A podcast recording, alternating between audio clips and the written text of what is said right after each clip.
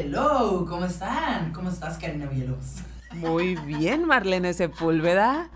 Dijimos fuera del micrófono que así nos íbamos a, a presentar el inicio en este tercer episodio ya de Brujas de Rancho. Aquí su bruja Karina. Acá Marlene y pues bueno, muy felices eh, para, para empezar de poder grabar. Vamos a entregar este episodio un poco tarde, pero déjenos decirnos que, decirles que pensábamos que todo iba a salir bien, pero de repente al parecer nuestro tema iba a desatar el apocalipsis y lo desató. Sí, justo cuando nos estábamos preparando. Literalmente ya sentadas para empezar a hablar. Así, pero pues Mexicali, para los que no conocen, es un lugar enclavado en el desierto y de repente, muy esporádicamente, llega alguna tormenta de arena con electricidad y con Lluvia y todo. y todo y eso pasó el día que íbamos a grabar. Apocalipsis zombie extrañísimo, pero bueno, aquí estamos, Sí, sí, así sí. que una disculpa por la pequeña La pequeña tardanza, pero estamos muy felices porque llegamos al tercer episodio con un público que se ha estado comunicando con nosotros, que han estado recomendando el programa.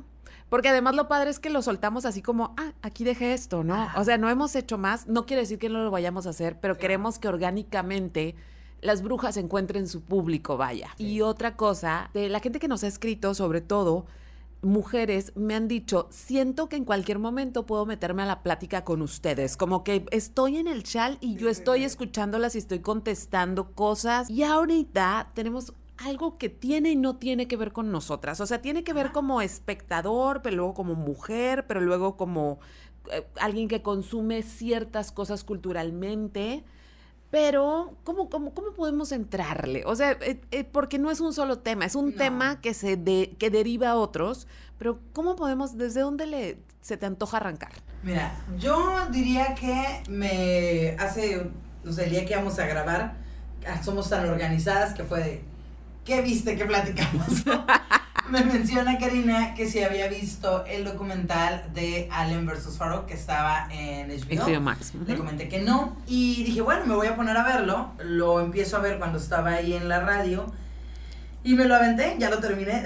De hecho, al empezar a ver el documental, yo también quería darle otro enfoque, que ahorita lo vamos a ir viendo. Pero bueno, vamos a, a platicar, a contextualizar de qué va Uf. este documental. Empecemos por un hombre que para mucha gente, para mucha, no solamente para una generación, sino varias generaciones, es un nombre importante y es Woody Allen. Eh, Woody Allen para mí, yo creo que fue una de las primeras puertas al cine, como, como el cine real. O sea, de que yo descubrí entrando a comunicación de que, güey, pa- también pasa esto en el cine. Y además Woody Allen me, me, me mostró esta parte de la vulnerabilidad, de ir con el psiquiatra. Hubo muchas cosas en el cine de Woody Allen que no nada más esta parte como chistosa, que puede ser Claro. muy, muy chistosa, sino partes muy profundas. Y pues en realidad a mí, veinteañera impresionable, si se puede decir, a mí Woody Allen de alguna manera sí me formó. O sea, sí formó mis gustos, sí formó mi manera de ver. Por ejemplo, yo creo que uno de los grandes personajes que a mí me guían está escrito, o sea, que, que fue una inspiración para mi vida es Annie Hall. Y es un personaje escrito completamente por Woody Allen y es una percepción de una mujer de los setentas que es libre. O sea, yo me acuerdo que cuando yo vi a Annie Hall fue como, esa es la vieja que yo quiero. O sea, Diane Keaton, esa es la mujer que yo quiero ser. Es que como que tenía estos personajes y siento que es esa es la magia de Woody Allen que también eh, ha sido de pues de mis directores favoritos de toda la vida. Que ya últimamente lo que ha hecho no soy tan fan. Ha habido Ni cosas yo. que se me hace que son un poquito, un poquito muy forzadas, pero eh, crea estos personajes de mujeres que se ven inalcanzables, alcanzables, si es, si es factible decirlo. O sea, si, si tienen lógica, es como esta mujer súper fabulosa, pero que a la vez es muy real y que quieres como relacionar, o sea, quieres ser ese personaje porque sientes que es posible que lo logres, a pesar de que igual no tienes el contexto social, cultural, económico que está presentando, ¿no? Y, y de hecho es muy conocido, curiosamente, Woody Allen por eso, por los personajes femeninos que, que desarrolla y con los que muchas nos hemos identificado. Sí. Y el personaje masculino, pues es él, ¿no? Él es, Siempre es él en mil variantes, Sí. ¿no? Pero mm, a mí me, o sea, me encanta lo que ha hecho en el cine. Realmente se me ha hecho, como que dices tú, es el acercamiento al cine real, al cine un poquito más artístico, que a mucha gente le parece como que, ay, el cine Sí. de arte, pero accesible, pero, pero mainstream, o sea, como una mezcolanza ahí que no muchos logran. Sí, y luego yo recuerdo que yo vi muy, muy joven en la película Maridos y Esposas. Esa no la he que visto. es muy buena. Es, es, es de esas, ya ves que Woody Allen tiene como películas muy serias contadas Sí. en su trayectoria y que son devastadoras. O sea, que tú te, te quieres tirar a algún río o algo después de verlas. Esa es una. Pero tiene toda la toda esta película está la cámara en movimiento y son las discusiones del- de las parejas en sus casas, ¿no? Que regularmente las parejas, Mm. bueno, no en sus casas como que hay una pelea. En realidad, cuando ya estás en una relación, Lo cotidiano. Exacto, ¿dónde hablas? Mientras lavas los trastes, mientras vas en el carro, mientras bajas el elevador. O sea, esos pequeños momentos en que se suspende la vida, que son Claro. muy pequeños, y es cuando aprovechas para hablar. Entonces la película tiene esa dinámica de, de- de perseguir a los personajes y verlos. Y hay de todos tipos de parejas. Hay parejas que están muy bien y parejas que están en, en procesos Ya, bien dolorosos. claro.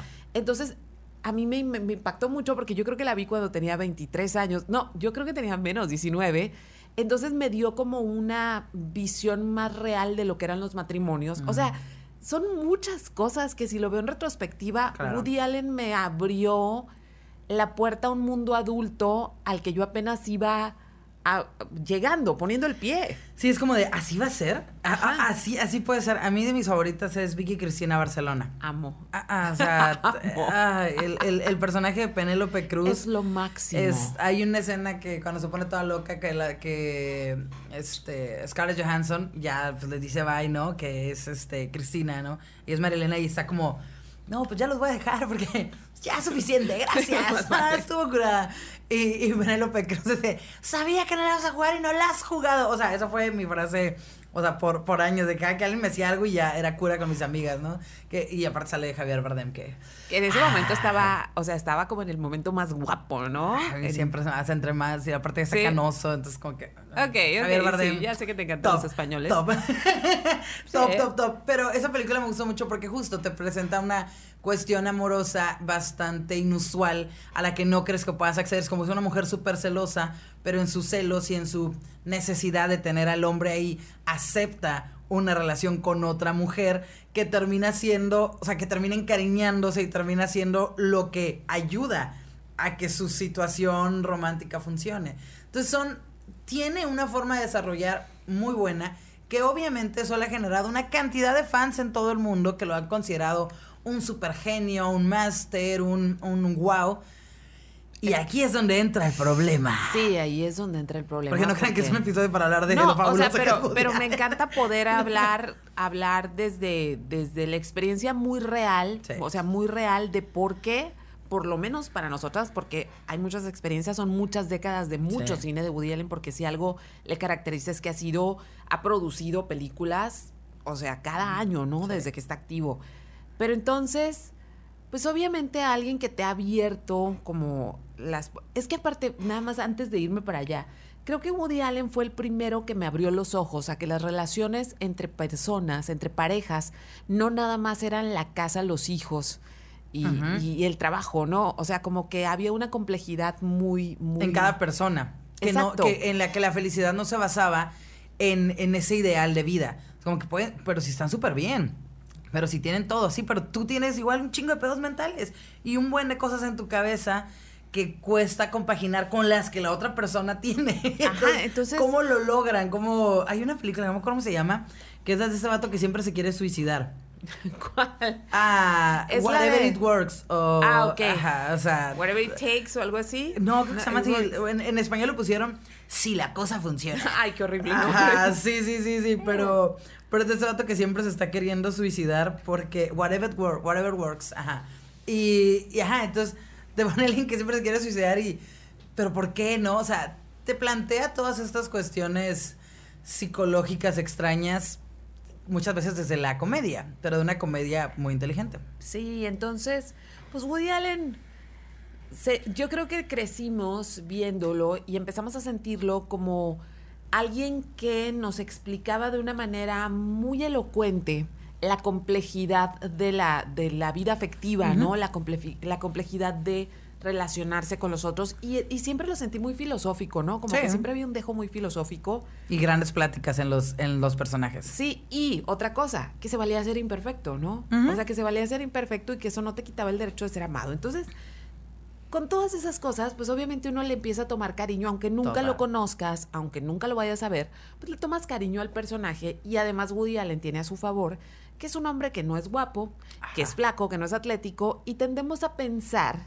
que es alguien, bueno. exacto, que alguien que no tiene estos atributos normativos de masculinidad, obviamente es un buen, es un buen muchacho. Es una buena persona que se esfuerza porque pues no tiene eso que ya, que ya las llevas de ganar, ¿no? En, Sí. en- en el mundo, sobre todo hollywoodense.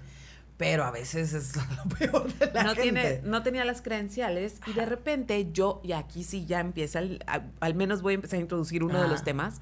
Yo recuerdo que cuando yo conocí a Woody Allen, o sea, que conocí su obra, estaba, justo estaba el escándalo de que se había enamorado de su hija, que no era, no, de la hija de la mujer con la que salía y Ajá. que se casó con ella. De O sea, su hijastra, como lo pues, quisieron sí. poner. Ajá. que era muy perverso pensar en eso. Incluso en mi mente juvenil era, eso no es, Eso no es normal. Eso no. O sea, eso no, eso no. Pero yo me acuerdo que incluso hubo discusiones en la escuela, discusiones no de clases, sino discusiones con los Ajá. compas y la, la borrachera y eso. Entonces muchos argumentaban, el amor es el amor. Claro. Sí, es que, pues es que, ¿qué haces? ¿Te enamoras? Pues ni modo, ¿no? Pero hay algo ahí, o sea, moralmente, y la moral es muy complicada como poderla meter en las pláticas. Sí, porque, Porque- varía mucho de cada persona. Exacto. Y porque tampoco quiero hablar de moral como con una cuestión como se habla ahorita políticamente de la moral, ¿no? Esa cosa ahí rancia. No, moralmente hay cosas que uno sabe que no vas a hacer, ¿sí? O sea, por ejemplo, acostarte con el novio de tu mejor amiga. Claro. Moralmente sabes que por más que está chiqui baby, que ya te algo que incluso te llevas genial con él, sabes que, que no porque porque por- porque tienes una amiga a la que amas y no pue- no puedes. Pero Punto. sabes que siempre todo eso está justificado bajo el amor. el amor. O sea, el amor es el justificante universal y el que también nos han vendido en un chorro de películas y en muchas novelas, historias, canciones. Pero es que el amor todo lo puede. Pero es que e- ellos no se amaban, ellos sí. O sea, y, Es como un y- y lo siento, y la persona tendría que en- entender. Es como, no. O sea, llega un punto. En toda situación, tú tienes un momento en el que dices, ¿le sigo o no? Y, y no creo que sea así como que una fuerza infrenable o qué sé yo. O sea, se me hace como un poquito muy romantizarlo demasiado y, y más que nada tener una justificación para, para hacer cosas que sabes que están mal y que la mayoría de la gente las va a cuestionar.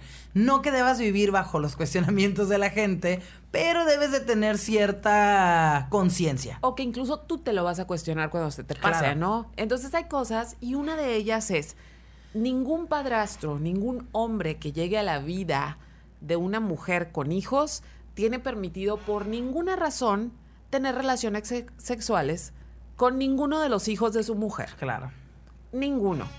Sobre todo porque entras, el, el- el- se supone que la relación que ellos llegaron a tener ya era una relación como que él era el papá de ellos, o sea, era no se casaron según yo Pero ellos era una dos, figura pero era una figura paterna que justamente ella trata de, de introducirles de esa forma, ¿no? O sea, trata de, de meterlos a sus vidas como eh, el papá, el que nos cuida, no vivieran juntos, vivían en departamentos separados durante todo momento, pero pero ya en algún punto él les construye unos como unas literas, un cuarto, o sea, Él sí también asume un rol de papá. Asume un rol de papá en el que pues dicen, órale, pues es el papá.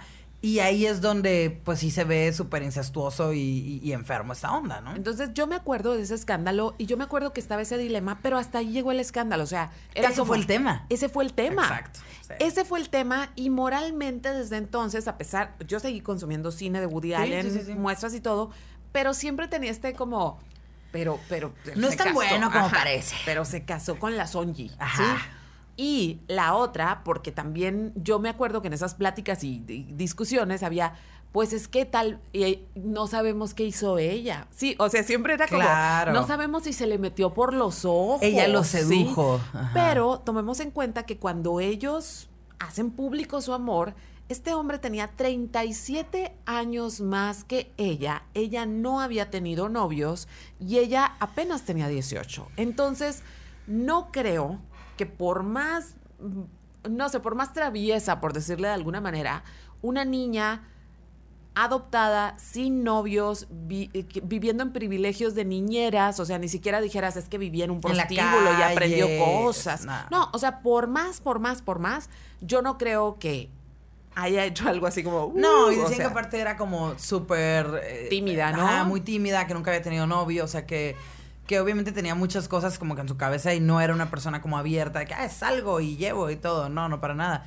Y que se supone, digo, esto ya es, eh, hay pruebas o hay comentarios dentro de este documental que vimos en el que se supone que en el momento que lo hacen público ella tiene 18 pero no es lo que tenían ya de relación. O sea, hay, hay información de las de la persona que limpiaba el departamento de Woody Allen, donde dice que desde que estaba ella en la, prepa. en la prepa, que iba y que llegó a encontrar que condones en la cama, que un chorro de cosas que pues, evidentemente no iba a cotorrear nada más, ¿no? O sea, que ya tenían una relación y él seguía con, con, Mia, O sea, era, era como, ah, pues todo está bien, pero e, era parte, supongo yo, ese extra de jijiji, ¿no? Tenemos algo ahí.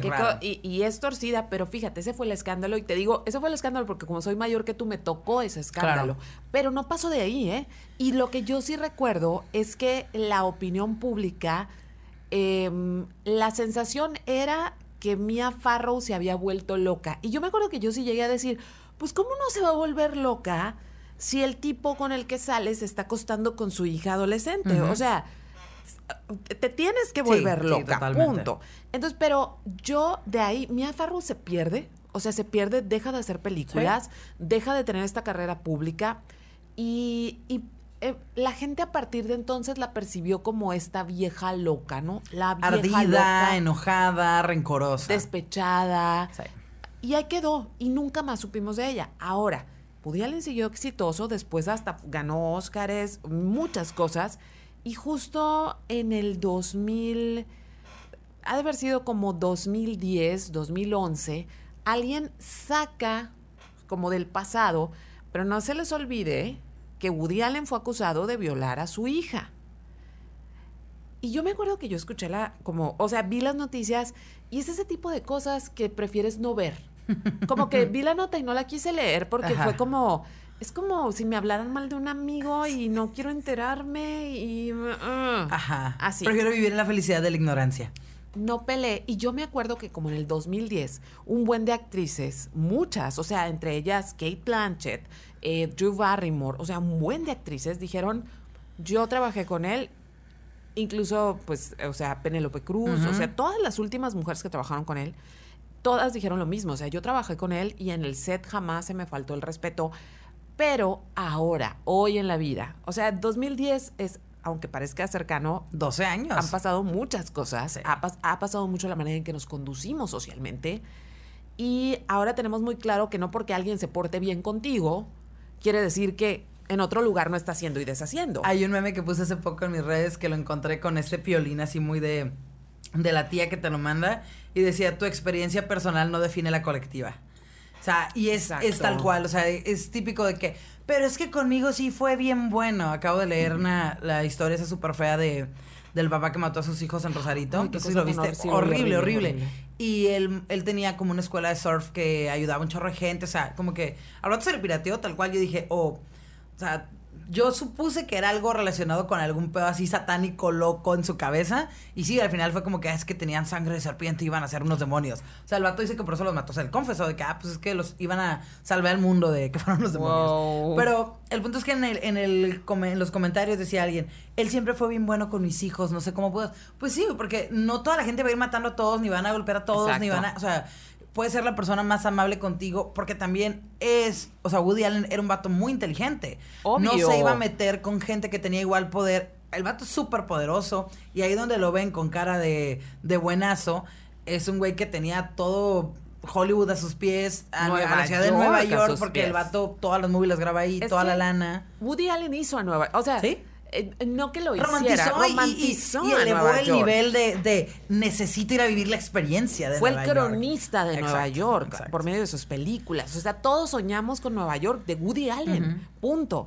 Entonces, o sea, yo me sentía así en el 2010 cuando las actrices, no, yo no quiero saber, no, no, no, yo no quiero saber, yo no quiero saber, pero resulta, y aquí es donde la vida de veras que es bien extraña, 2017, no, 2017, si fue 2017, su hijo escribe un artículo, no, no de su papá, sí, un artículo de Harvey Weinstein. Oh, yeah. sí, y sí, las sí. sesenta y tantas violaciones que él había registrado, lo escribe para, no me acuerdo si era The New Yorker o The New York Times.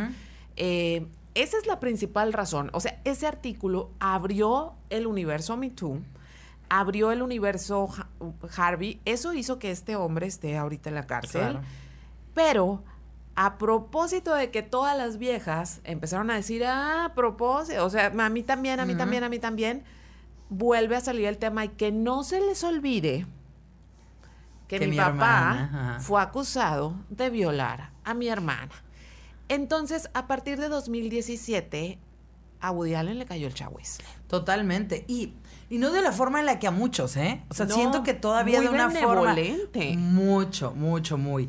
El, ese documental del que estamos platicando, básicamente la forma de lo que te cuentan es la experiencia de primera voz de Dylan, la hija adoptiva de Woody Allen, ¿no? Cuando Mia y él estaban, ella ya había adoptado como siete hijos, un chorro, o sea, no es exageración. decir Era que como siete- Angelina Jolie. Sí, sí, sí, Así. sí.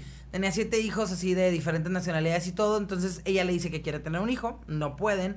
Y le dice, si adopto. Y él le dice, bueno, solamente si es una niña rubia. Ah, y que yo no me haga cargo de ella. Porque aparte su postura en un principio fue como, pues si quieres, morra. Sí, sí. O sea, te hago el paro de que no me enojo. Porque estás adoptando una hija y va a estar a mi nombre también, ¿no? Entonces. Pero en ese principio era, es tu hija, yo no la voy a registrar. ya cuando una vez que la conoce, él se vuelve súper cercano a ella, pero lo que te cuentan es que llega no a un punto de que, ay, qué papá tan, tan esmerado, no, una cosa enferma. Obsesionado. Totalmente, de que era él y ella, llegaban niños y él la jalaba para jugar con él.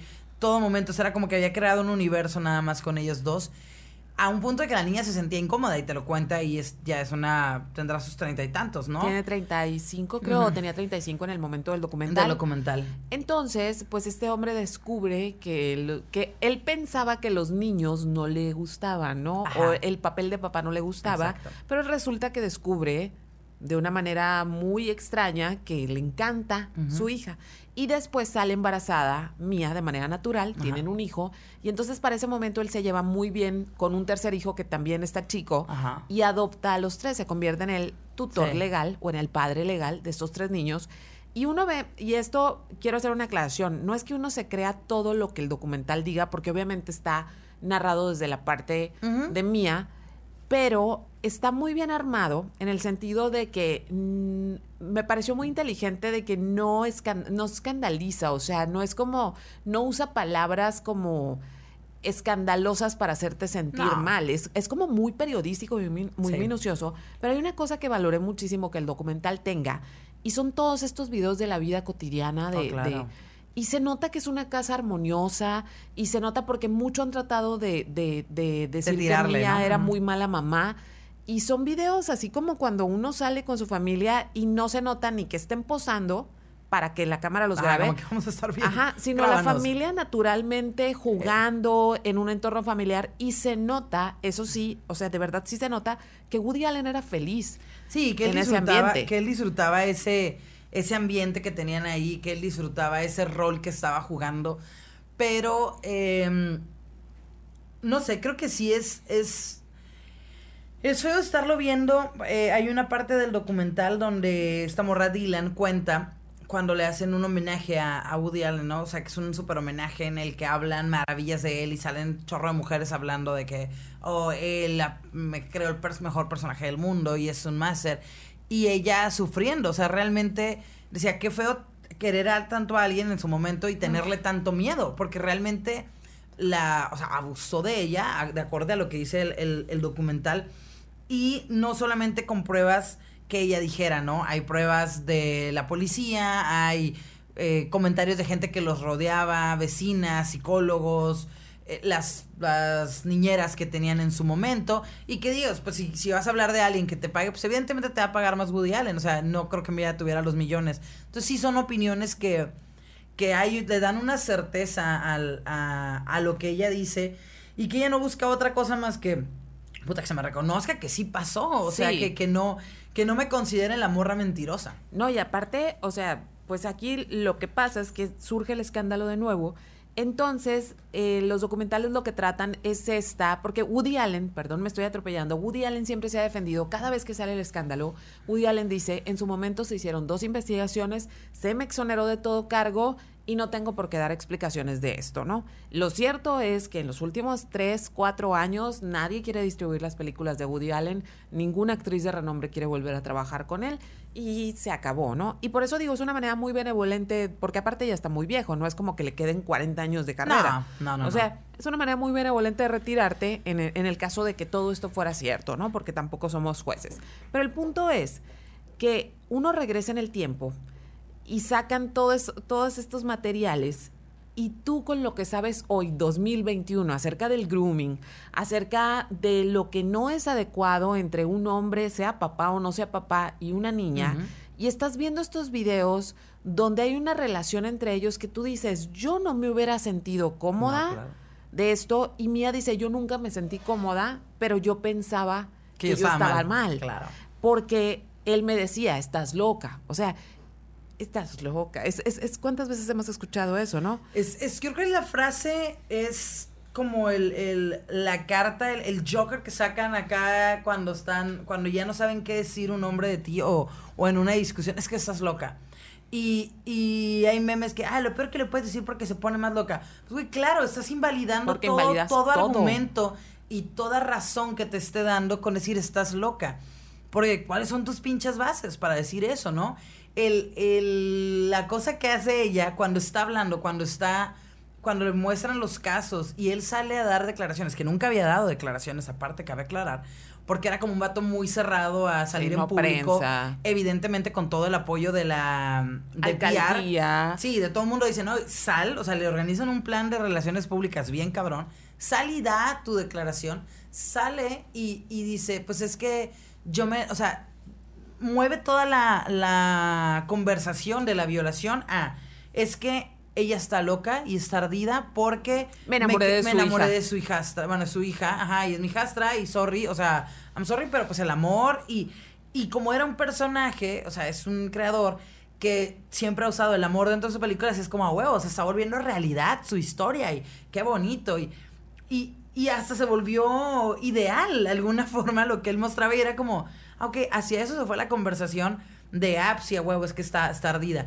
pero nadie dijo, oye, pero sí la violó. O sea, ¿pero qué pasó? Exacto, o sea- Adiós conversación de eso. El vato la hizo muy bien. Fue una campaña de relaciones públicas tan bien orquestada que tardó, eso fue en 1992 más o menos, que en realidad la opinión pública realmente cuestiona el tema desde el año pasado. Exacto. O sea, está bien increíble, está bien, bien increíble. Y luego aparte hay cosas que a mí me paraban los pelos porque Mia Farrow creo que es una mujer muy inteligente. ¿eh? Sí, o sea, a mí me impresiona mucho y esto lo voy a contar en caso de que no vean el documental. Está bien y si lo ven tampoco les vamos a contar todo. Cuando ella descubre... Para esto ya estaban separados porque ya habían descubierto que pues estaba acostando con la otra muchacha. Ajá. Este, ella descubre que algo no está bien con su hija, pero están de vacaciones y es verano. Entonces le pregunta, sin escandalizarla, le pregunta como qué fue lo que pasó. Entonces le habla a su terapeuta, el terapeuta está de vacaciones, y entonces ella dice, lo tengo que grabar o algo para que quede una constancia de este momento donde ella me está contando. Y aparte que sea fresco, ¿no? La- el, Sí. el recuerdo que tiene ella de lo que le acaba de pasar. Y las preguntas que le hace se notan que no está dirigiendo, que, o sea, se notan las preguntas que no hay dirección de lo que quiere que le conteste. Simplemente, ¿qué pasó? ¿En dónde? Ajá. No es un sí, no. No. ¿Verdad que te tocó? No, ¿Verdad que- nada no. de eso. Es, ¿qué pasó? Y es, yo no me puedo imaginar ser mamá de una niña y estarle preguntando eso, Claro. recibir esas respuestas y no volverte loca de ira en el momento, guardar la compostura porque quieres que tu hija no se sobretraumatice De lo que acaba de ya pasar. está pasando. Exacto. Entonces, wow, yo me quedé, wow, esa mujer en realidad, si yo veo ese video y que me digan que estaba loca, que estaba despechada, y yo veo ese video, digo, ni loca ni despechada, estaba No. llevando las, las cosas de una manera magistral para la gravedad del asunto. No, no, muy cabrón. Y, y al final fue eh, supongo yo que en parte eh, lo dice, ¿no? También y, y, se nota como ese sentimiento de qué tristeza que yo traje a esta persona a, mi casa. A, a, mi casa, a mi vida. Porque también ella lo, lo, dice en algún punto, y eso, digo, no es lo más relevante del documental, pero sí algo que me puso a pensar mucho en esa necesidad de mujeres, por ejemplo, que tengan hijos. Dices, que ¿quién va a querer a una mujer con siete hijos? Y él me aceptó. O sea, él, gran Woody me aceptó y, y, como que validó mi vida y, y, y esta familia que yo quería formar. Y por eso lo invité a que tuviéramos, o sea, ella buscaba eso y en algún punto te dice, no desde la típica mamá que no es cierto, no es cierto lo que te pasó, pero realmente quería ella que no le hubiera pasado eso por una, que no hubiera vivido la experiencia y dos, por todo lo que significaba que tenía que hacer, porque no se iba a quedar con los brazos cruzados después de que eso pasara, o sea, esas cosas que sabes que, sí pasó, qué horrible todo y pues a darle. Entonces, si te pones a pensar en, en quieras o no, el la vulnerabilidad de la mujer ante una situación así, tener tantos hijos, estar con alguien de tanto poder que aparte había hecho con ella una carrera que todo mundo adoraba, es a la madre, es, es aventarte un tiro bien cabrón que no te la avientas por estar despechada, pues. No, no para por nada. estar loca. Porque me imagino que en despechada que vas, vas, y, vas y le quebras un vidrio. Sí. O sea, cosas muy tontas que uno hace despechada, pero no te avientas una estrategia legal con dinero que no tienes. Aparte. Porque además, aquí no acaba el asunto, muchachos. O sea, se arma todo el relajo y para todavía ponerle velitas, porque eso era lo que más me paraba los pelos, la estrategia de PR dice, ¿sabes qué? Ahora la vamos a demandar para quitarle a los niños, ¿sí? Porque está despechada y se van a un juicio horrible, donde ella tenía mucho miedo de perder, no nada más Claro. a, sus, a esos tres hijos, y que se quedaran con él, obviamente, sino perder a los otros, porque si la declaraban que no estaba Competente capacitada, mentalmente, ¿no? Ajá, pues le iban a quitar a todos, ¿no? Entonces, yo lo que me queda muy, me quedé muy marcado, me quedó muy marcado es como las conversaciones de teléfono que ella le habla en un tono muy, muy como sereno, que se nota que no quiere Exaltarse. exaltarse, pero que le dice, por favor, no lo hagas, por favor, no te atrevas a hacer esto, por favor, son mi vida. Y él con esa voz de quien sabe que tiene el poder de su lado diciéndole, pues eso lo vas a tener que demostrar en corte, ¿no? Pero con una, o sea, con, sabiendo, ¿cómo puedo decir? Bien fajado, ¿no? Ajá. Con bien fajado y, y sabiendo que las cosas están de su lado porque ya hizo la chamba de relaciones públicas de acusarla de loca, ¿no? Es que eh, a, a mí lo que de, de ese documental lo que más me sorprendió muy cabrón fue que son cosas tan, no sé, el, el, la base de él hasta la fecha, porque salen audios de él en el 2020 hablando, como contando toda esa historia, no sé, Es de su, es de su libro, hizo Ah. el audiolibro. pues cuenta todo eso y cuenta esa, esa situación tal cual. En el momento en el que dices que todo bien, porque a mí me dijeron que yo no había hecho nada, o sea, se hicieron las pruebas. Una de las pruebas, y creo que la prueba más importante, la que fue la que dio pie a la segunda prueba que lo exoneró tal vez de las cosas, es eh, lo llevan, llevan a esta niña a jail, a unos especialistas en abuso sexual y en niños que han tenido abusos y que se encargan justamente de eso, identificar que no haya sido una fantasía, que, que lo hayan vivido y que no estén siendo como manipulados por los papás, ¿no? Sí, porque Entonces- eso también. Ah, porque claro, pasa. O sea, no hay que decir que nunca ha pasado y que no hay mujeres u hombres que lo hayan hecho. Claro que los hay. Entonces la llevan y le hacen nueve entrevistas cuando lo que menos quieres es que un niño esté reviviendo el trauma. Sí, y cuando el protocolo indica que eso no debe ser, Ajá, el protocolo claro. de, de abuso de niños. Y, y dicen, o sea, ni en el país menos desarrollado lo hacen. O sea, saben que no tienen que preguntar tanto, ¿no? Porque decía esta morra, es que me lo preguntaban tanto que yo ya cambiaba las palabras porque sentía que no me estaban creyendo con esas y tenía que inventarme otras. Entonces, le hacen todas estas pruebas y lo, lo porque las pruebas las manda a hacer el encargado del caso, ¿no? El fiscal o no me acuerdo cómo, qué, puesto tenía, ¿no? Él manda a hacer la prueba y los resultados se los dan directamente a Woody Allen. No le hablan al fiscal, o sea, invitan a Woody Allen a que salga de jail a decir, miren, aquí están las pruebas, todo bien. Y rompen evidencias. Entonces, No, pero, pero espérate, lo que decía en esa madre decía, y esto fue así, la niña lo inventó porque la mamá la, la empujó, es una persona, o sea, creo que tal cual usaron la palabra despechada y, Y- se sugiere que haga terapia. y desequilibrada. ¿Con qué, con qué putas bases le dices a alguien eso cuando ni siquiera, o sea, no, no fue que tuvieras con ella una terapia o que te hubieras dado cuenta, no, o sea, y eso lo usaron pues evidentemente hay toda la lana de por medio de Woody Allen. Pero se me hizo tan de que casi casi le dicen, y, ya no estoy chingando. O sea, sí, casi, casi. Como que, güey, eres jail. Y te das cuenta que la institución, por más seria, tiene. puede ser comprada, ¿no? Se me y te das cuenta también que Uf, es que tengo tantas cosas que... o sea, y eso que apenas vamos en la primera parte, ¿eh? O sea, es como esta cuestión de, a final de cuentas, las instituciones siguen siendo clubes de Toby. Claro. Donde los vatos poderosos van a sacrificar a quien tenga que sacrificarse para seguir cubriéndose las espaldas entre ellos. Y eso, uf, o sea, ahorita lo sabemos y justamente en los últimos años ha sido la lucha que tenemos las morras. No es nada más, o sea, no es nada más el feminismo que tanta gente desprecia, es, no, esto debe acabar, o sea, no podemos seguir siendo como disposable nada más para que los vatos sigan haciendo lo que quieren y que se cuiden entre ellos, no. Pero cuando lo ves, este aparato de justicia de vatos cuidando a un vato, no dándole importancia a una niña rota, ¿sí? A una mujer que a lo mejor no les caía bien, pero era una mujer madre de familia y chambeando. Y valía deshacer todas esas vidas por cuidarla de un tipo. Y es como, güey, si no quieren que estemos enojadas, si no entienden por qué estamos enojadas. ¿De dónde viene el coraje? Sí, o sea, es, es, es una cosa, yo no, eso está para volverte loca o sea, para irte a una isla desierta y no volver a lidiar con la sociedad nunca más. Alejarte de, alejarte de todo eso. Es que. Ay, pero luego te enojas y eres una malcogida, ¿no? ah, pues, claro, frígida y malcogida. Porque, porque a final de cuentas la única alegría que puede tener una mujer es ser cogida. Claro, claro. Uf, entonces, o sea, nomás en eso estamos. Y hasta eso, ellos son los que nos tienen que ayudar en eso. Sí, porque aparte, porque aparte, ¿no? ¿Cómo no? no, no, está, da, da, mucho coraje toda esa historia porque te pones en el lugar, quitando el, la fama, quitando los personajes, que los podemos tener o no cariño o alguna conexión ahí, es, ta madre, qué, qué frustrante, qué desesperante para la niña que había vivido eso. O sea, ella te cuenta cómo creció sintiéndose, o sea, y y cómo decía, bueno, pero quiero volver a sacar el tema. Y dices que no, te van a identificar por eso. Sí, pero no está bien. O sea, tengo que hacer algo. Y, y es, es de ahí donde viene toda esta gente que cuando dicen, ah, es que me violaron hace años y lo acabo de decir. Pero ¿por qué lo dices hasta ahora?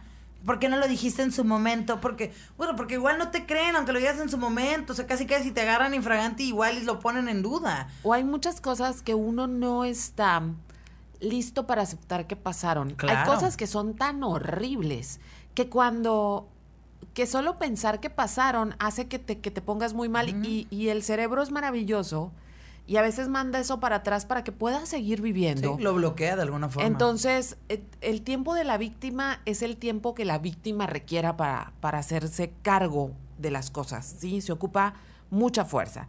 Entonces, o sea, yo, me sentí, y aquí es a donde ya hilamos, ya les contamos todo el chat, eh, hilamos a esto. Yo no dejé de pensar nunca en, Roman Polanski también mientras estaba viendo la película. No dejé de pensar en un chorro de cosas porque hay un gran dilema acerca de autor y obra, ¿no? Michael Jackson. Exacto. Pablo Picasso, ¿no? Ya ves que también se ha puesto, que a todas las volvió locas y todas se suicidaron, ¿no? Este, autor y obra, autor y obra. Y yo me acuerdo que hace yo creo que hace como, no sé, unos 10 años, 11 años, nominan a Roman Polanski a un Oscar. O más, ¿no? Entonces, obviamente, Roman Polanski no puede venir a Estados Unidos vive en el único país que no tiene tratado de extradición con, con Estados Unidos. El lo hizo bien. Porque Roman Polanski, el pobre Roman Polanski, porque aparte es, esta, es la tragedia que le mataron a una esposa. Ah, ¿sí? O sea, le mataron de la manera más horrible a una esposa, pero después este tipo violó a una niña de 14 años y la violó por todos los lugares posibles, ¿sí? Entonces, no pudo, o sea, tan, tan es culpable que él no puede volver a Estados Unidos y hay una orden de que en el momento en que él pise territorio estadounidense, al bote por violador, aunque haya pasado tantos años. Entonces, cuando lo nominan al Oscar, hay una carta firmada incluso, me acuerdo, por Gael García y otros, y no tengo nada en contra de Gael García, pero en aquel año hicieron esta carta de que debía haber como un tipo de dispensa para que él pudiera venir a recibir los honores por esa gran obra que había hecho, esa película, que no tenía que ver con su vida personal. Separar la vida de él de, de, de lo que había hecho en la intimidad. Exacto, que debíamos separar, que nosotros como público y las autoridades estadounidenses y como público no debíamos ser tan moralinos, sino separar al autor de su obra. Y es muy complicado para mí. Y, mira, no estoy a favor de que, porque también está este rollo de que ahora quieren que todo el mundo sea bueno y perfecto si tienes una figura pública. No. Pero en este caso, en los casos específicos de violaciones, a mí me genera mucho conflicto y no puedo separar el, no puedo separar la obra del autor porque justamente el poder que les da su obra es lo que hace que estén en entornos donde no se cuestione que haya niños a su lado, que haya mujeres en poca ropa, porque es el genio. Porque lo puede hacer. El otro día, creo que aquí en otro podcast estaba diciendo esa frase o fuera del micrófono, decía, sí, para mí la lógica es si merece encarcelamiento, merece cancelamiento. Está buena. Y es, si merece cárcel, tiene total sentido que lo canceles. Si es otra cosa que puede ser vista desde una perspectiva dependiendo de cada quien, de tu historia, del contexto, de qué tan sensible eres, pues ponle que no. Pero si es cárcel, a huevo, o sea, cancela su obra. El, el, sale una morra diciendo eso, no dice, yo ya no puedo consumir lo que le hace porque consumirlo le genera dinero y le sigue generando poder. Y es esa conexión que hay en, en todo eso. Cuesta un chorro. Yo cuando veo el, de Living Neverland de, de, Michael Jackson, o sea, yo estaba muy traumatizada porque la historia está bien cabrón. Horrorosa. O sea, la forma en la que te cuentan ellos y tú dices, ah, pues se lo están inventando. ¿Para qué? Mira. ¿Con, con qué sentido? O sea, no creo que a nadie, ningún vato, uno de ellos está casado le encanta decir lo que le decían y a detalle. Y los dos ni siquiera se conocen y los dos cuentan la misma historia con un detalle que no puede ser inventado. O sea, que, dices, no, no, no, no. O sea, y, y la forma en la que la gente sigue consumiendo y hablando de Michael Jackson como si no hubiera hecho nada y casi, casi como que, pero no le los niños como si fuera algo cagado. No, pero no, no, es broma. Y, y esa cosa, por ejemplo, Michael Jackson, a mí me encanta, o sea su música, nunca fui la fan Michael Jackson. ni yo. Pero, por ejemplo, si estabas en un party y apareció una canción de Michael Jackson. Halloween uh, Thriller. o sea, todo el mundo a bailar. es, es una época. Yo después de que vi Finding Neverland, no me siento cómoda escuchando a Michael Jackson. Porque recuerdo como estas cosas de que las noticias, de que el tipo bajaba de los aviones con niños. Y digo, ¿por qué no les parecía a la gente rarísimo que un hombre adulto tan operado viajara con niños en los aviones. O sea, ¿por en qué momento nos pareció perfectamente normal que esa fuera un... Es más, que las familias sintieran, se sintieran elegidas. Ah, era como. Si Michael Jackson o sea, elegía a su eh, hijo. Como para un pedo religioso, ¿no? Como cuando de ah, el padre se lo llevó porque, porque es un santo. O sea, es como que siento que lo veían desde ese nivel.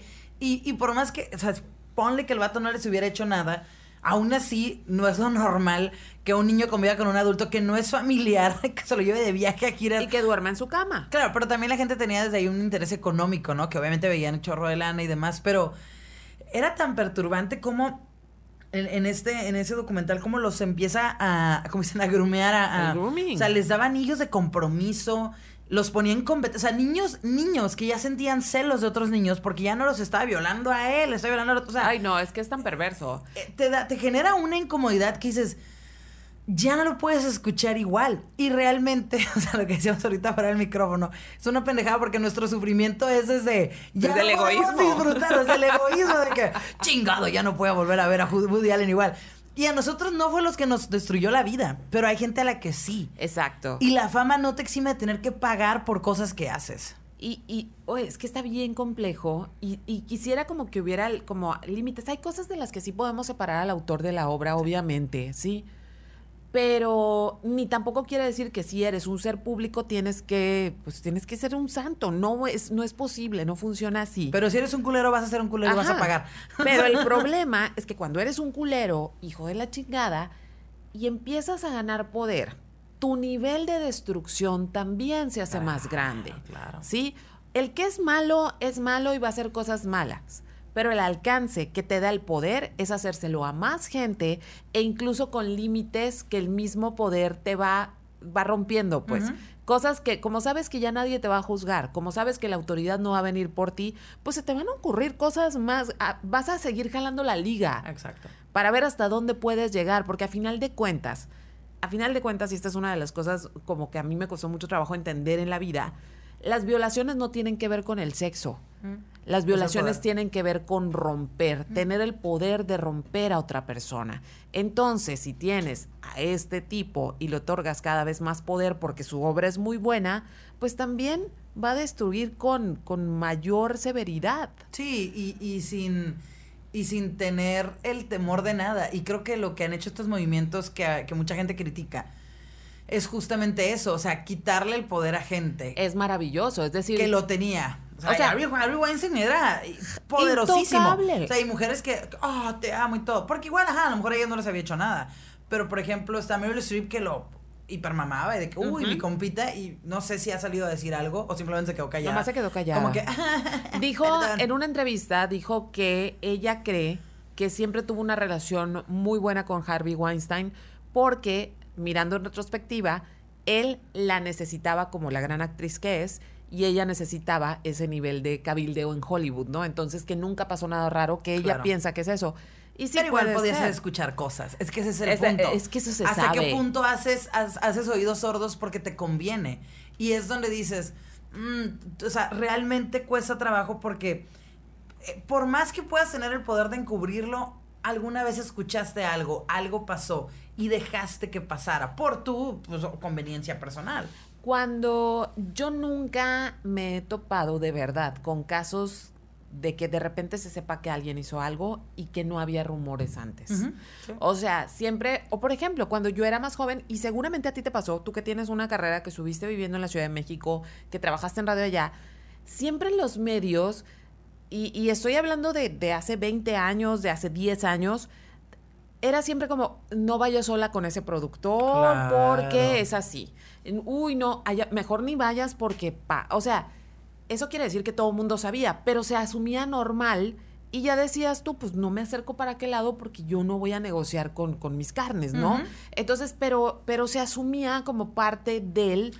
Sí, no era como que le vamos a hablar a la policía. Es como, pues ya sabrás tú si te vas a nada, deja tú Ciudad de México. Aquí me pasó. O sea, a mí me pasó con gente que era como de, de que neta me quiere, o sea, un vato de que no, mira, acá y, te, y te pongo en, tu, en, en, en, mi canal de cable. Y yo, güey, neta, en tu canal de cable. O sea, ¿qué más quieres que haga? casi te abre un, un, un, canal de YouTube. Sí, ¿no? sí, sí, no, okay. en mi AM, en mi radio AM en la madrugada. y también sé, o sea, obviamente porque así el, el orden del mundo era ese. Y justamente el hecho de que hoy estemos quitan, poniendo el dedo en el renglón en tantas cosas es porque no es un orden lógico, no es un orden al que nadie se va a someter, porque también siempre está esta cuestión de, ah, ella sabía y dio las nalgas. No, espérame, sí, sí es cierto. La morra decide entrarle, ok, pero ¿por qué tiene que ser ese el precio? ¿Por qué el abuso y el uso de una persona tiene que ser el precio que hay que pagar? Sí, sí, ¿cómo, cómo se generó todo que ese sea la moneda de cambio? Sí, que ya ves, como, como decían, el casting de sillón. Eh, uy, no, o sea, es, es, impresionante y se volvió parte de nuestra cultura, pero pues también fue un, güey, ya, sea, ya, ya, ¿sabes qué? O sea, ahora sí que ya, o sea, ya me cansé de mamar, pues, o sea, ya, o sea, literal, o sea, literal. El, del morning show, ¿viste ese? Es, que justo eso plantea. me hace como que te plantea eso y te plantea la visión desde la persona que no sabe hasta qué punto está, o sea, el, el personaje principal, el Steve Carell, que el vato realmente no sabía o no sabía hasta qué grado. Él no se sentía un violador ni un acosador. No, no sabía qué tan malo era. Ajá, o sea, como que, pues es lo normal, ¿no? Es la cultura de. Ajá, y entonces cuando llega el otro que sí es mucho más depredador, se queda de que a la madre. Pero él, él se, o sea, él todavía se observa como alguien por encima de eso. Igual hay vatos que dicen, no, pues no normal, no, yo le dije y ella quiso. Sí, güey, ella quiso porque eres su jefe y si no la vas a mandar a la chingada y la morra necesita ese trabajo o es su sueño y es la única vía de entrada que ve. Porque no hay otras, ¿no? Ahí cercanas. Entonces, este, ese programa, si tienen chance de verlo en Morning Show, es a mí me encanta. Y una película que no sé si has visto que se llama La Asistente. Está en. Está en. ¿Está buena? Está en Prime. Sí, es medio lenta. Si a ustedes no les gustan las películas lentas, no la vea porque se va a aburrir. Pero es Como una película. el árbol de la vida. Oh, pero esa no solo es lenta, es horrible, es horrorosa. Eso, la oh, odiamos. La odiamos, la, odiamos. No, lo sentimos. Hijo, nuestro productor va a renunciar aquí. Ahorita, ese es otro programa, ¿eh? Otro programa. El árbol de la vida y la patita de dinosaurio. La, la asistente está eh, inspirada en Harvey Weinstein. Entonces, no, no, es una película que pasa, o sea, lo que pasa en la película pasa en un día, nada más.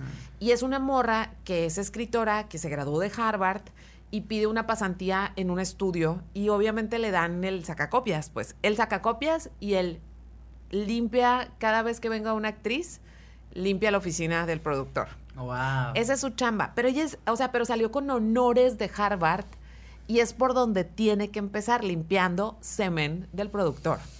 Entonces, Terrible. es esta cuestión de no se ve gran cosa, al, al productor nunca le ves la cara, nomás lo escuchas. Entonces, es esta cuestión de la actriz que llega, la que se va enojada, la que se va madreada. O sea, es como un entorno cultural donde, una cultura de trabajo donde todo mundo sabe que este es el abusador, pero que eso es lo que hay que... Sí, y que está- todos se callan, ¿no? Está normalizado, está totalmente normalizado. Voy a ver esa, voy a ver esa y, y estoy así deseosamente esperando la segunda temporada de Morning Show porque me gusta mucho el papel que tiene ahí em, Jennifer Aniston de que ella sabía, pero no quería saber y Por- la empiezan a atacar. ¿Por qué? Porque ya era la morra que había sido aceptada por los vatos, que esa es otra cosa. Ella tenía el poder ahí, ella se sentía parte del club de, De Toby. "Ay, o sea, ya estás haciéndolo, ya sé, o sea, ya por encima de eso, ya más en el, en, en ese, en ese nivel de poder. Y obviamente en el momento que se le cuestiona qué tan feminista, qué tan, qué tanta sororidad hay en ella, pues, Pues ya no no, está tan ¿no? sencillo. Que ese es un tema complicado también ahorita. O sea, qué tan buena, mala feminista eres. Oh, sí, porque se cuestiona mucho, pero es, es muy interesante porque aparte, esta cultura, o sea, esta cultura, y digo cultura porque eran como Sí. estructuras culturales, que, es muy emocionante verlas que se están destruyendo. O sea, yo tengo una sobrina, y voy a sonar así muy tía y muy clásica, pero yo tengo una sobrina que tiene nueve años y va para diez, y le está gustando mucho lo artístico. Yo soy artista visual, he tenido la buena fortuna de tener becas nacionales y eso, y yo he recibido ese tipo de propuestas. O sea, yo sé que no estoy exponiendo en el Jumex ahorita porque no he jugado ese juego. Pero ¿saben qué? Estoy muy tranquila. Las cosas como deben ser Te para has ganado mí. las cosas con, con tus medios y como tú has querido. Exacto, pero yo no, o sea, yo digo, a mí me ha pasado y eso no quiere decir que, y he pasado de eso, o sea, como no, comper, gracias, con permiso, no es, esto no es mi cosa, pero eso no quiere decir ni que ha sido agradable. Y afortunadamente he tenido las, como, la educación y las estrategias para decir, ok, va, yo me construyo otro camino, pero eso no quiere decir que todas las mujeres lo tengan, ni que todas las mujeres estén listas. Y yo no quiero Ni que se pensar- deba vivir. Exacto, yo no quiero pensar que mi sobrina, que ahorita la veo preciosa, chiquita, yo no quiero que ningún gañán le haga ese tipo de propuestas. Ninguna. Quiero que haga lo que quiera con su vida y no estar preocupada por qué hago, qué le digo. O sea, es, es, es, es una, es, es una cultura institucionalizada de violación Sí. en la que hemos crecido. Entonces, sí se, o sea, sí es muy fuerte verlo y también es muy fuerte darte cuenta que en cierta medida todas, todos hemos sido parte de ese juego. Ay, No, es, es- Todos. está tan, tan normalizado que, que es como que. No, yo recuerdo, me acuerdo que una maestra en la escuela me dijo, porque una compañera sacó 10 y yo 9.5, ¿no? Yo era la típica nerd de que. ¿Por qué? ¿Por qué? Si yo lo hablar de mi mejor". calificación. Y me dijo, tú vas a tener siempre más éxito que ella. Porque, porque eres guapa. Porque eres bonita. Y eso te va a abrir muchos caminos. Y es como, gracias, pero, Pero a la no. vez te quedas hasta qué punto sexualizarte y, y usar todo eso eh, te ha llevado o te ayuda a conseguir cosas. O, o qué tanto juegas esa carta. Y al final del día, qué tan bien te sientes contigo mismo. Y ah, o sea, te das cuenta como que igual, y pues, ajá, a lo mejor me dieron ese puesto por esto. O sea, por mi capacidad, pero también por esto. Y, y se vuelve algo complejo porque, no sé, al final del día a veces sí, o sea, yo en algún punto, yo creo que yo he usado esa carta de, de que, ah, es que sé que me veo guapa y, y- me va a dar mejor trato. Y está bien cabrón, porque al final de cuentas dices, así quiero conseguir las cosas o, o las conseguí por mi talento o ni siquiera hice algo, pero... Y siento que eso genera una culpa y es un pedo pesado. Es muy incómodo, es súper incómodo. Incluso estas cosas que nos han pasado muchas veces a todas, a todas y todes, güey. O sea, estas cosas de que tú sabes por tu entre, en- o sea, cuando vas a una entrevista o cuando te conoce a alguien, tú sabes el siguiente movimiento para tener lo que quieres. O sea, tú sabes, ya, pero ya sabes cuál va a ser el precio. O sea, puede que salga, pero ya sabes que si ese vato te vio de esa manera y aceptas, te lo va, te lo va a cobrar después. Porque aparte es una cultura que busca rebajarte para, para, que, para darte algo a cambio y luego recordártelo eternamente, pero diste las nalgas, pero aceptaste esto. O sea, ni siquiera es un. Yo tengo que tú, tú te quedaste aquí, o sea, pues tú quisiste. Ni siquiera es un pago, venías. Ajá, ni ah. siquiera es un pago justo de transacción, de, o, sea, de una transacción. No, es. Y te voy a recordar por qué estás aquí eh. siempre. Entonces híjole, o sea, por eso les digo, o sea, ver este, este conjunto de documentales, son cuatro, dispara muchas cosas. O sea, no es nada mm. más el caso de el autor, no es el caso de la es, es la cultura en la que estamos inmersos y creo que lo retrata perfecto. Y nos falta nomás para cerrar. Porque, y yo me incluyo, yo me incluyo y ha sido un proceso muy largo en los últimos años de reconocer estas partes de decir, ¿por qué pensé así? ¿Por qué dije esto? ¿Por qué hablé así de algo? ¿No? ¿Por qué asumí cosas? ¿Por qué era tan sencillo y sigue siendo tan sencillo reducir a una mujer a locura, a despecho, a que como no se la acogen, a que la dejaron de, de querer? Que esa es la razón por la cual ella está destrozada. O sea, ¿Sí? ¿Por qué nadie se ha hecho responsable de, no, no está loca, viole a su hija, no, no está loca, la maltrataba y le pegaba en la casa, no, no está loca, no deje que nunca viera a sus amigas? O sea, ¿cómo, ¿cómo pasó? Sí, es más fácil, creo que al final de cuentas es lo más sencillo y como decíamos por acá hace rato, es una forma de mantener el control y de minimizar todo. Y si no tienes un argumento fuerte, si realmente no tienes la capacidad emocional de hacerte cargo, de tus actos y de reconocerte como un violentador, como una persona agresiva, como una persona que daña el, el, estado emocional de alguien, pues lo más fácil decir es que estás loca. Y, y todos, los, todos los demás van a entender. Y diría los, también las, demás es que te digo, todos ah, es que estamos ahí. vieja loca. No, sí, claro, sí, sí, sí, a huevo. Entonces, ¿por qué? Porque nos queremos sentir superiores a otras morras a veces. Porque los vatos ah, es más fácil de entender. No, pues mi Jaina está loca. Y te quedas en ese nivel y, y está súper feo. Porque al final de cuentas no, no te metes realmente a estar del lado de la víctima o a entender o a tratar de entender que si hay gente, como decimos, gente que, que se aprovecha de este movimiento ahorita y todo, pero hay muchísimos casos reales que merecen ser escuchados y merecen quitarlos de él. Está loca. No, a lo mejor la volviste loca. o sea, la dañaste. siempre, mm, en realidad creo que siempre em, siempre nos tenemos que detener antes de emitir estos juicios de una manera como tan sencilla, como tan fácil. Y pues nada, todo ese conjunto de cosas eran el conjunto de cosas que teníamos para platicar. Y nos faltan más, pero, pero ya te tienes que ir ya nos tenemos que ir. Ya me estaban ya, marcando. Ya sé, ya te estamos cambiando también, por eso te decía así. Gracias por escucharnos, esperemos que les gusten, los temas, cosas que vean, eh, documentales, pláticas, con todo gusto platicamos por acá. Gracias a Mazapan Digital Media al señor Alberto Vázquez. Karina, muchas gracias. Muchas gracias, ¿Dónde Marlene. encontramos? Es Srita9 en Twitter, Srita9 en Instagram y Karina Villalobos en Facebook. Marlene Sepúlveda en mi fanpage en Facebook y Marlene SR en Instagram y Brujas de Rancho en Spotify. Compártanlo, pásenlo, díganos qué les parece y hasta el siguiente jueves. Adiós.